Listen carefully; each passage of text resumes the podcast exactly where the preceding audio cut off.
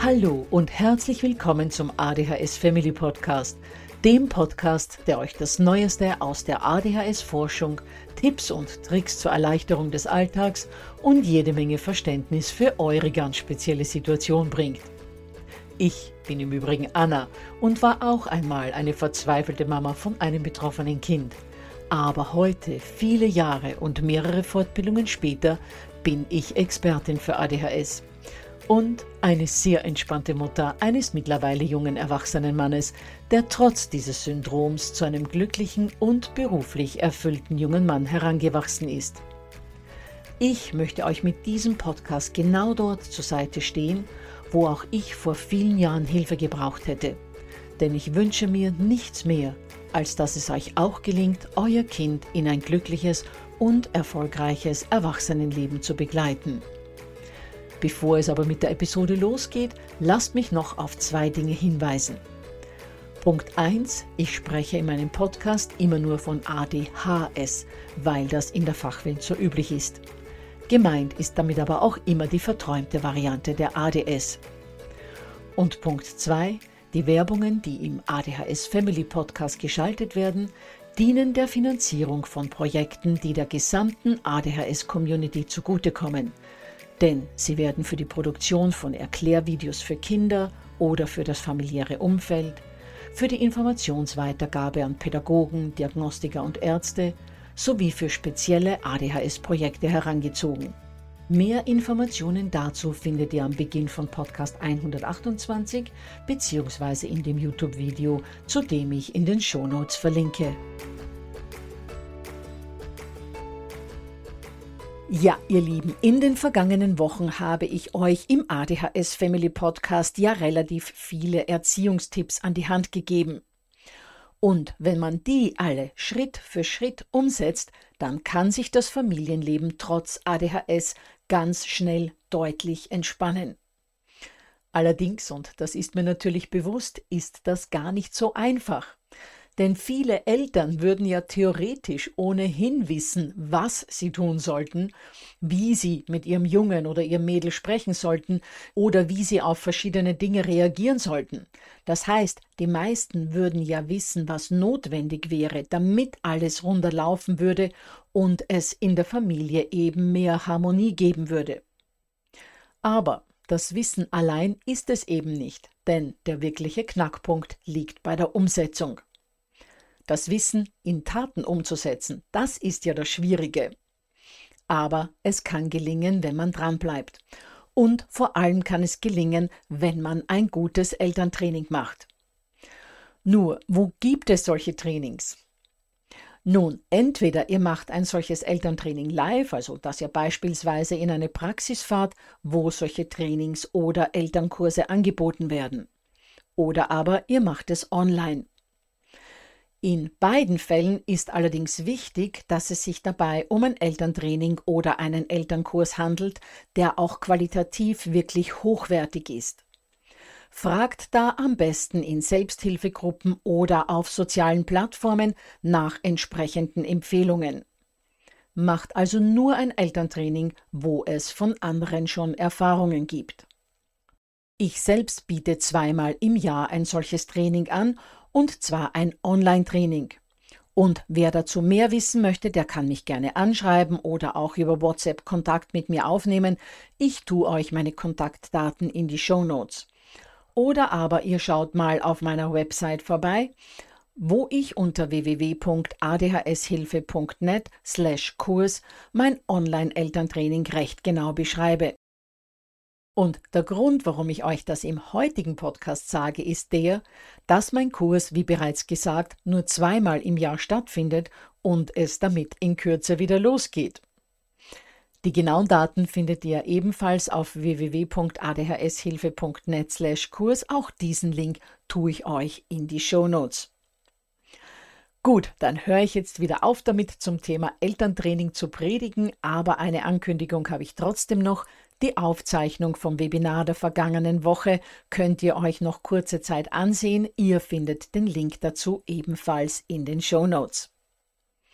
So, und jetzt kommen wir endlich zum heutigen Podcast. Da geht es um ein Thema, zu dem mich Eltern immer wieder anschreiben, und das ist die Frage, ob ich denn nicht gute Bücher für ADHS bzw. ADS empfehlen könnte. Und natürlich gibt es hier eine Vielzahl von guten Büchern, sowohl Ratgeber als auch wissenschaftliche Fachliteratur und natürlich auch Kinderbücher. In Episode 17 habe ich da einige meiner absoluten Favoriten etwas genauer beschrieben. Und heute würde ich diese Favoriten gerne um ein paar Bücher bereichern. Dazu habe ich eine ganz liebe Autorenkollegin zum Interview geladen, die sowohl schon Ratgeber als auch ADHS Kinderliteratur geschrieben hat, und das ist Corinna Stremme. Corinna ist aber nicht nur Autorin, sondern auch Mama eines betroffenen Kindes, Vorstand für einen Verein für Betroffene, Familiencoach und Ausbildnerin von Inklusionscoaches. Und sie hat über 20 Jahre Schulerfahrung. Eine Expertin in Sachen ADHS also. Ja, liebe Corinna, herzlich willkommen im ADHS Family Podcast. Vielen Dank, dass du dir heute die Zeit genommen hast, unseren Hörern und Hörerinnen ein bisschen etwas über dich und vor allem über zwei von deinen Büchern oder vielleicht sogar mehr zu berichten.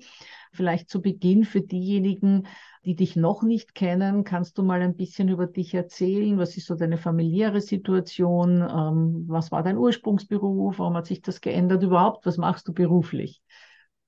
Ja, erstmal vielen lieben Dank für die Einladung. Ich freue mich sehr darüber.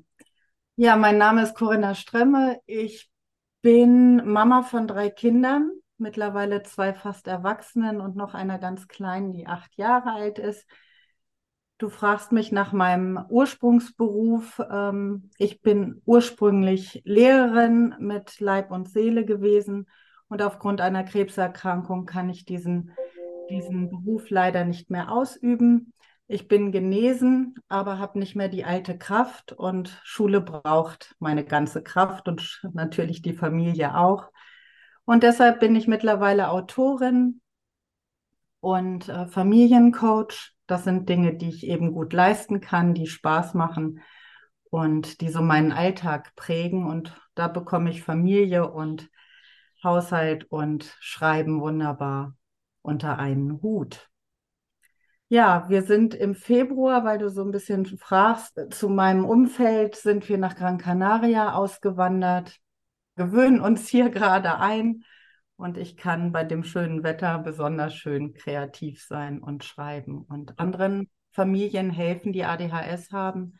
Wir haben einen Verein, in dem ich Coaching für betroffene Familien von ADHS begleite. Wahnsinn, Gran Canaria. Du sagst jetzt, du hast schon zwei fast erwachsene Kinder, aber was ist mit der Achtjährigen? Wie klappt das mit der Schule, mit der Sprache, mit dem Schulsystem? Ja, das ist super spannend. Ich muss ganz ehrlich sagen, nachdem ne, meine mittlere Tochter hat ADHS, das ist mit sechs Jahren diagnostiziert worden, ähm, wir haben ganz viel in Schule helfen müssen. Der Große ist introvertiert, hochsensibel. Auch da haben wir so ein paar Brücken immer im deutschen Schulsystem bauen müssen. Und ich war ehrlich gesagt mit der dritten sehr ermüdet, was das deutsche Schulsystem anging. Auch von meinem beruflichen her bin ich manchmal einfach eher unglücklich, äh, wie das läuft. Und hier ist es eine spannende neue neue Geschichte, ja, ein anderes Land, die, die Lehrer, das Schulsystem ist ganz anders.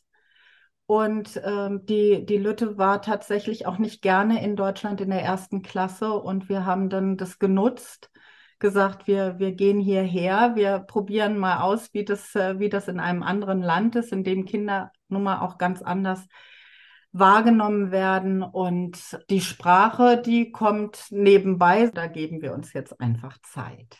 Und wie empfindest du das äh, Schulsystem jetzt äh, im Vergleich zum deutschen Schulsystem? Wir haben uns ja vorher schon ein wenig äh, darüber unterhalten und du hast da berichtet, dass es doch ganz anders ist als in Deutschland.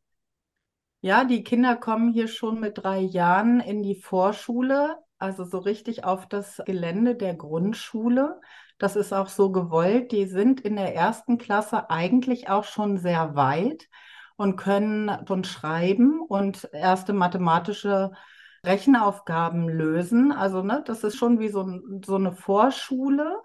Die Kinder werden recht hoch angespielt, aber mein Empfinden, ganz subjektiv mit nur einem Kind eben in dieser Grundschule in der zweiten Klasse, Anfang der zweiten Klasse ist sie ja da äh, mit dazugestoßen, ist, ähm, dass die Kinder viel gefordert werden, aber das ist vieles spielerisch. Ich habe mir die Aufgaben angeguckt. Ich finde die als Deutsch- und, und Sprachenlehrerin echt faszinierend. Ganz viel kreative Aufgaben, sehr motivierend und mir gefällt das gut. Also ich beobachte ganz neugierig und die Lütte geht halt immer gern in die Schule. Morgens ist kein Gong zu hören, sondern alle strömen so ein bisschen wie die Lemminge ins Schulgebäude mit den Eltern. Man bringt die Kinder bis vors Schulgebäude.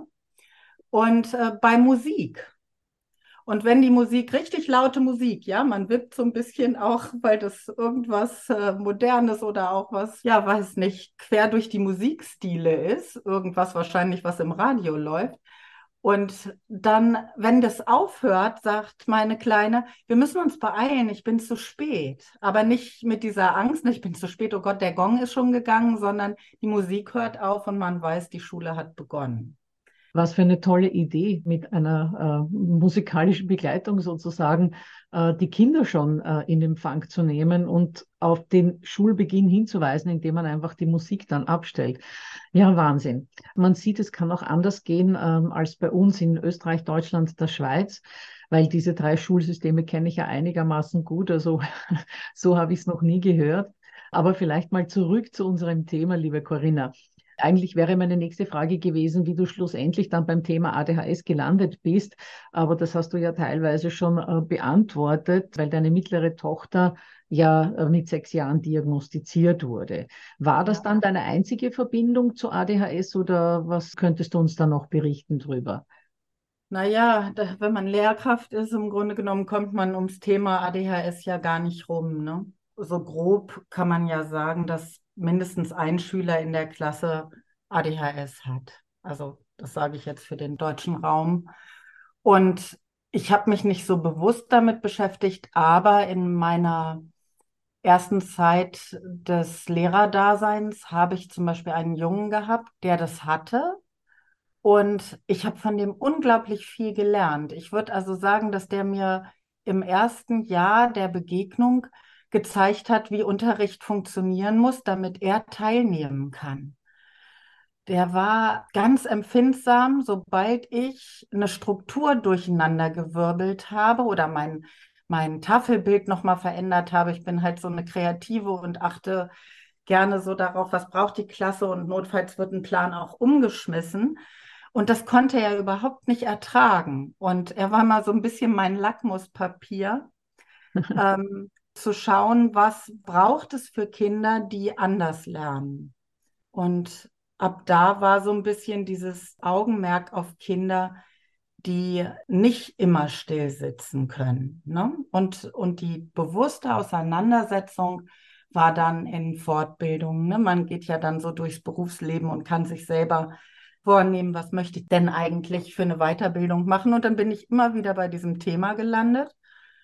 Und als es familiär dann aufpoppte und wirklich schwierig für meine Tochter wurde, sie konnte nicht gut die, die eigene Muttersprache lernen, hat große Schwierigkeiten in der, in der Kita gehabt, war natürlich auch persönlich da die hohe Motivation da zu verstehen, warum klappt Schule nicht gut. Ja, ja. Und noch dazu, warum klappt Schule nicht gut, wo ich doch selbst Lehrerin bin und es doch wissen müsste, wie es geht, weil ich kenne ja auch die andere Seite. Ne? Also ja. ich kann mir vorstellen, dass das alles in, in, in deinem Kopf vorgegangen ist. Und dennoch äh, sind wir alle Eltern, die wir Eltern von ADHS-Kindern sind, immer diesen Schwierigkeiten äh, ausgesetzt oder sehen uns diesen Schwierigkeiten gegenüber und merken, dass es da ganz einfach andere Zugänge braucht. Ja, liebe Corinna, du hast ja äh, zu Beginn schon erzählt, dass du eben jetzt Autorin bist und so bin ich ja dann auch auf dich aufmerksam geworden ähm, weil ich dein Buch Keep Cool, Hilfen bei ADHS gelesen habe. Und vor allem, ähm, also nicht nur vom Inhalt, der hat mich begeistert, sondern es war auch die Art und Weise, wie dieses Buch aufgemacht war. Es war gerade für Eltern, die vielleicht selbst von ADHS betroffen sind und in der Regel ist ja mindestens ein Elternteil davon betroffen, sehr angenehm zu lesen. Es war irgendwie jede Seite war so ein wenig unterteilt gab immer so einen kleinen Farbkasten, wo nochmal das Wichtigste drinnen stand. Es war aber auch nicht überladen mit zu viel Unterbrechungen und zu vielem optischen Bipapo auf einer Seite. Also mich hat auch die Struktur des Buches sehr angesprochen. Und auf das hinauf habe ich das dann eben in meine Literaturliste aufgenommen. Und äh, du hast, glaube ich, irgendwie davon erfahren und hast dann mit mir Kontakt aufgenommen. Und äh, da haben wir dann gesagt, wir werden uns jetzt mal über ein paar Bücher von dir unterhalten wie gesagt, äh, das eine eben das Keep Cool, Hilfen bei ADHS und das zweite, das ein Kinderbuch ist. Äh, das Kinderbuch heißt Töffel ist toll, wie sie ist, Strategien für ADHS-Kinder und ihr Umfeld. Auch das hat mich sehr begeistert. Aber vielleicht zuerst einmal zum Ratgeber. Vielleicht magst du da ein wenig äh, dazu erzählen. Wie bist du da dazu gekommen? Wie hast du das aufgebaut? Warum finden sich darin die Inhalte, die sich darin finden?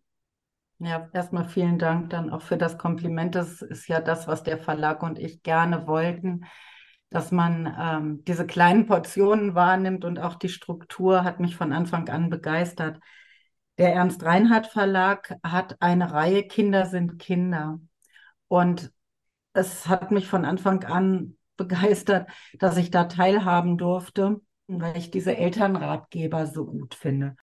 Und was haben wir damit bewirken wollen? Es geht vor allen Dingen vielleicht ein Stück weit darum, eine Brücke zu bauen zwischen Elternhaus und Schule und eine Familie an die Hand zu nehmen, die ganz frisch die Diagnose erhalten hat oder die Vermutung dazu im Raume steht. Familien, das weiß ich aus der Beratung, die betroffen sind, kommen zu einem Arzt, bekommen die Diagnose und denken, ach du lieber Gott, was denn jetzt? Ne? Das wird mal so nebenbei, dann wird mit Fachbegriffen um sich geschmissen, dann wird relativ früh die Frage von einer Medikamentengabe formuliert und eine Familie ist dann erstmal baff. Ne? Keine Familie tut sich da leicht, ein Medikament zu geben. Und dann gibt es viel in den Medien, da wird von Modediagnose gesprochen und so weiter. Also eine Familie ist verwirrt und ich durfte mit diesem Verlag mich äh, mit Beispielen, mit Themen, die eine Familie so durchläuft, wenn sie diese Diagnose erhält, inhaltlich fortbewegen. Ne? Es geht ja darum, ähm, erstmal wichtiges Kompakt um Zahlen, Fakten etc. Was bedeutet ADHS zu Hause und was bedeutet es in der Schule? Wie kann man gelassen mit Plan agieren, wenn ein Elternteil das selber hat, ist ja die Planungssicherheit auch durchaus im Erziehungsverhalten und im Alltäglichen durchaus nicht einfach. Dann, wie man mit Lehrern im Team zusammenarbeitet, war uns ein wichtiger Punkt. Und wie man trotzdem den Humor behält weil Erziehen von Kindern ja auch Spaß machen soll, nicht? genau, sollte, ja, genau. Und wenn man dann eben einen guten Ratgeber bei der Hand hat, dann äh, kann das natürlich deutlich spaßbesetzter erfolgen, wenn man endlich weiß, wie man tut, als wenn man eben erschlagen ist von der Diagnose und äh, der, der Möglichkeiten, die einem angeboten werden, beziehungsweise oft werden ja gar keine Möglichkeiten außer Medikation angeboten, für die ich komplett bin, aber trotzdem, äh, Eltern werden oft äh, dann einfach nur mit einem Rezept in der Hand weggeschickt und natürlich ist dann die Not groß, weil die Eltern nicht wissen, okay, wie kann ich meinem Kind sonst noch helfen? Ja, ich finde ganz wichtig, was du, was du sagst, auch zu den Medikamenten. Das ist ein Prozess, den eine Familie durchläuft. Und mit den Beispielen im Ratgeber versuchen wir die Familie auch abzuholen und zu zeigen, ADHS ist nicht gleich ADHS, das ist ein Spektrum im Grunde genommen. Und in der Hoffnung, dass die Familie sich dann irgendwo einklinken kann und weiß, okay, so geht es auch anderen Familien. Ja, Ganz genau. Und das zweite Buch, über das ich äh, heute auch unbedingt sprechen muss äh, und möchte, ist das erste Buch deiner Kinderbuchreihe. Und zwar heißt es Töffel ist toll, wie sie ist, Strategien für ADHS, Kinder und ihr Umfeld. Und was mir so gut an diesem Buch gefallen hat, ist erstens mal, dass es eben ein Kinderbuch ist und sehr schön illustriert ist und auch äh, gut in der Hand liegt, was äh, wiederum nur lauter Äußerlichkeiten sind. Aber was auch wichtig ist, gerade für Kinder, wenn sie selbst lesen, auch wenn sie vorgelesen bekommen, sie schauen ja dann doch bei der Mama oder beim Papa in das Buch rein, was hält er da in der Hand. Und äh, was mir auch gut gefallen hat, ist, dass die Töfel ein Mädchen ist, weil wir hören eigentlich immer nur von den hyperaktiven Jungs. Und äh, es gibt ja wohl auch hyperaktive Mädchen. Es gibt auch viele Mädchen mit ADS. Es gibt auch viele Jungs mit ADS.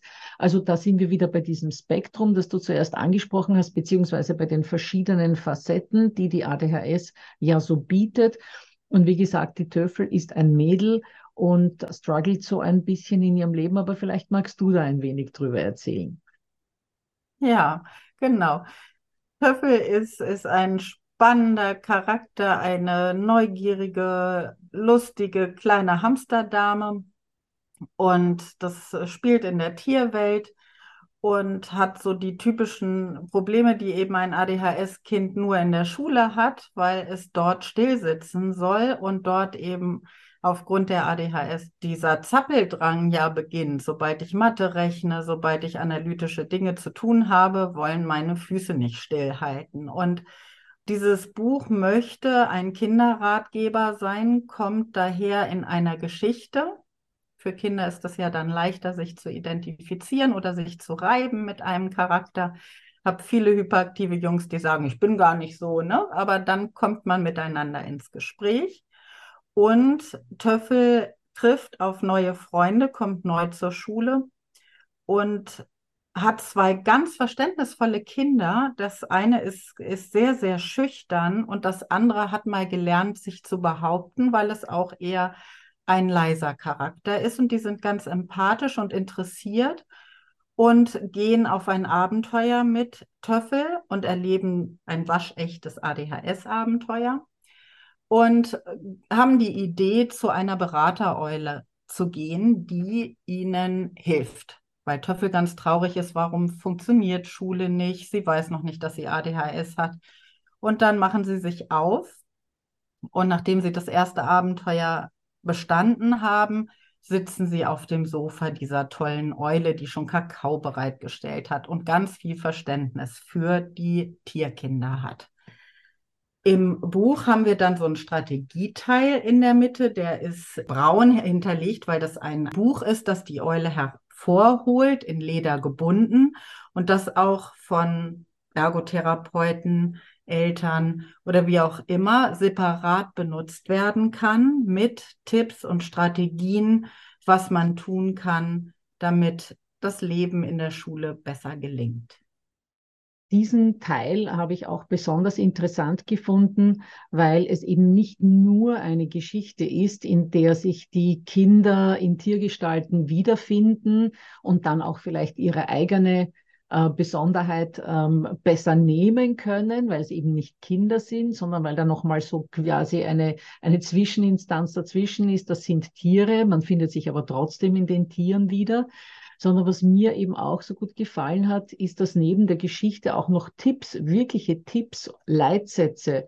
wie kann ich stark bleiben und so weiter, dass das drinnen ist und dass das sowohl die Eltern als auch die Kinder selbst äh, benutzen können, eben in diesem ledergebundenen Buch der Eule.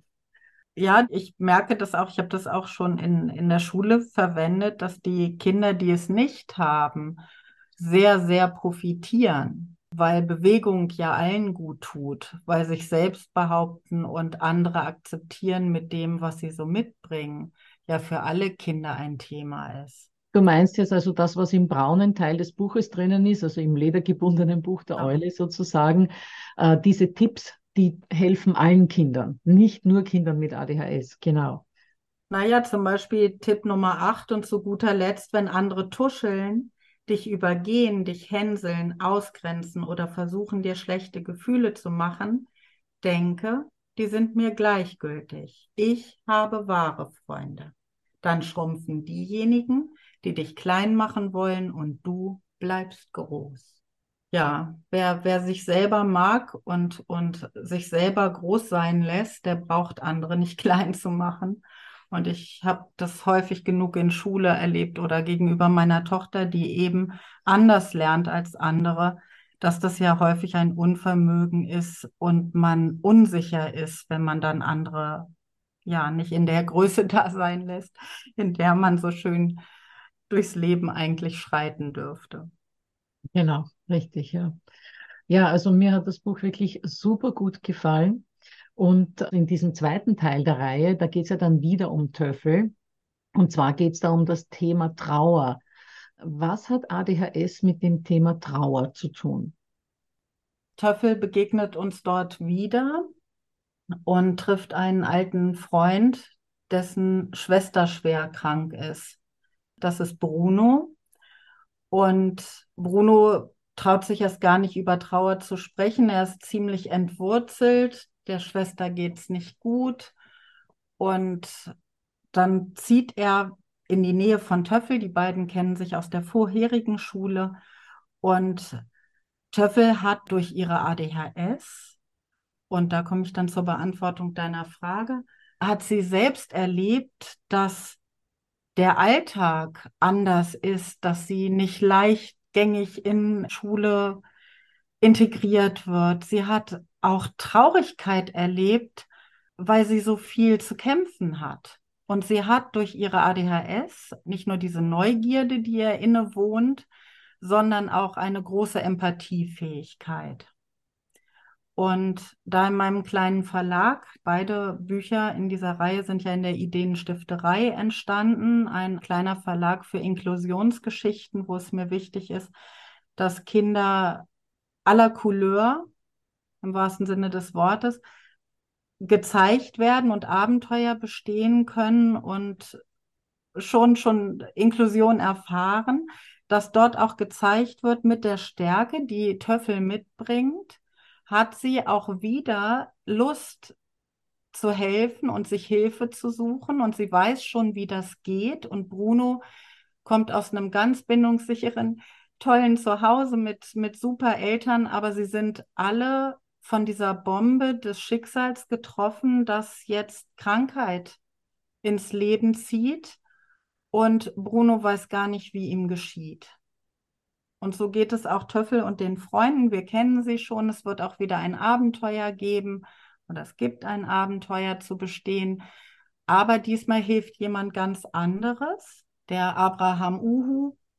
Und da geht es darum, im Grunde grob gesprochen, dass alle Gefühle in Ordnung sind. So wie bei Töffel 1 Töffel lernen darf, dass sie gut ist, so wie sie ist so dürfen wir dann noch mal lernen, dass die ganzen Gefühle, die wir haben, von Fröhlichkeit über Trauer, Wut, was so alles in uns passiert und was eben auch ADHS-Kindern oft passiert, ne? diese Impulsivität, die ihnen innewohnt und äh, mal hochzuschäumen oder eben leider so zu reagieren, dass dann eine Klassenkonferenz ansteht dieses ganze Spektrum zu zeigen, dass wir aber mit all dem lernen können, umzugehen und dass auch kranke Geschwister etwas sind, was Kinder dann verbinden können, wenn wir Großen hingucken. Ja. Und dort gibt es dann auch wieder einen Strategieteil in der Mitte, eher ein Elternbrief, der den Eltern Hilfe gibt. Was machen wir denn mit dem, mit dem Geschwisterkind, das übrig bleibt? Und Freundschaft, und Anti-Mobbing ist wieder Thema. Das ist mir einfach unglaublich wichtig immer. Ja, genau, weil darauf gehst du ja dann in deinem dritten Buch ein, das jetzt, glaube ich, gerade im Entstehen ist. Da geht es äh, eben um Mobbing, ähnlich auch wie im ersten. Aber ich habe das Gefühl, da liegt dann eben der Schwerpunkt wirklich auf Mobbing. Was denkst du denn, was sollte bzw. müsste sich ändern, damit äh, Kinder wie deine Figuren, die ja nicht nur ADHS haben, sondern ähm, da gibt es ja auch anderes, damit diese Kinder besser integriert werden. Ja, könnte man wahrscheinlich eine Doktorarbeit drüber schreiben. Ähm, Auf alle Fälle, ja. ja, ich glaube, das hat was mit, mit unserem Menschenbild zu tun. Ich wünsche mir eine Gesellschaft, die mit dieser Vielfalt wirklich zurechtkommt, ja, also eine ob wir es in der Lehrerbildung haben oder schon im, im Kindergarten, so einen frischen Blick, würde ich es nennen, auf Kinder.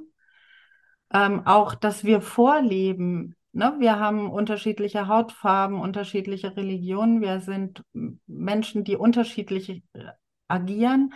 In der Familiencoach-Ausbildung habe ich wirklich glaube ich, das Wichtigste, die größte Erkenntnis, die ich gewonnen habe, war, dass wir alle so unterschiedlich sind, auch in unseren Bedürfnissen und in unseren Werten und diese Buntheit, die jeder in sich trägt, auch erstmal mit dieser Wertfreiheit daran zu gehen und zu schauen, so, wen haben wir da jetzt? Jede Klasse ist anders, jede Dynamik ist anders und diesen frischen, fröhlichen Blick auf Kinder zu behalten und nicht zu sagen, so, der hat jetzt ADHS, der stört meinen Unterricht, der hat mir schon wieder die Freitagsstunde total zerdeppert, der muss mal ordentlich Medikamente bekommen, sondern zu schauen, funktioniert Schule so, wie sie ist heute? Passt das noch zu unseren Kindern?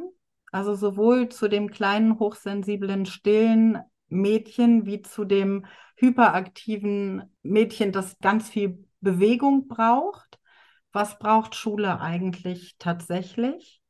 Und wenn es der Gong ist, ne? jetzt haben wir so ein bisschen die, die Runde geschlossen, mit dem man einfach mal eine andere Dynamik, Atmosphäre und Fröhlichkeit in Schule bringt. Ich glaube, ich hätte gerne eine ganz anders funktionierende Schule und einen Umgang mit, mit Kindern.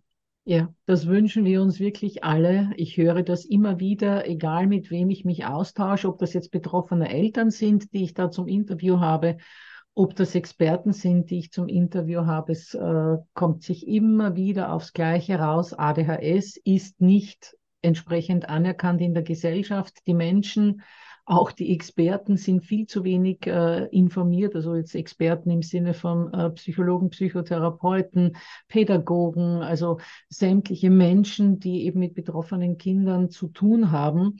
Und genau da werden immer wieder diese Wünsche laut, dass da mehr Schulung passieren sollte und auch die Eltern selbst irgendwie äh, da besser begleitet werden sollten, weil die werden ja oft ganz äh, alleine gelassen mit den vier oder drei Buchstaben, je nachdem wie es ist und äh, wissen dann oft gar nicht, wie sie ihr Kind ADHS adäquat begleiten sollen.